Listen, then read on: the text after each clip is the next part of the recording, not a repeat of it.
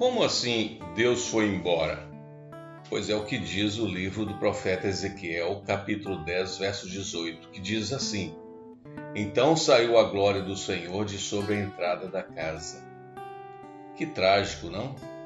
O majestoso templo construído pelo rei Salomão, cerca de cinco séculos depois de ter sido permeado pela glória de Deus, caiu em total desgraça. Jerusalém assistiu estupefata à destruição do seu orgulho e de si própria. O pecado prevaleceu, infelizmente, o pecado prevaleceu no coração do povo de Deus. O profeta Ezequiel viu tudo isso numa visão espantosa, ou seja, ele viu a partida da glória de Israel, pois Deus fora embora.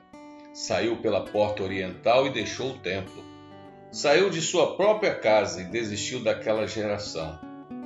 Jerusalém assistiu a partida de quem mais lhe amou. Como diz a Bíblia, o salário do pecado é a morte. Sem a presença de Deus, o templo transformou-se em covil de animais, pois fora destruído pelos babilônios.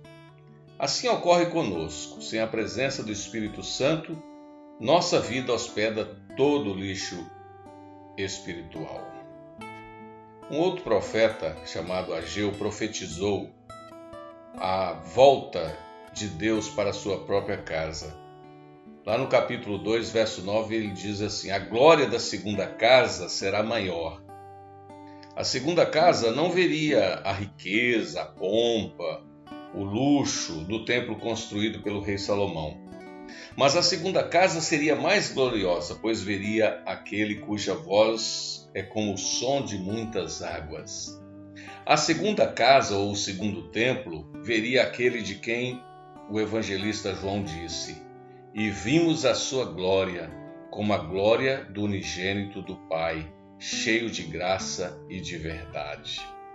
Bom, nós sabemos que Deus não habita em templos de tijolos e cimento. Jesus habita na vida de quem nele crê. O próprio Senhor disse: eu não te falei que se creres verás a glória de Deus? João capítulo 11. Portanto, aqui está um conselho. Creia no Senhor, confesse seus pecados e receba dele o perdão. Deixe a glória de Jesus brilhar na sua vida.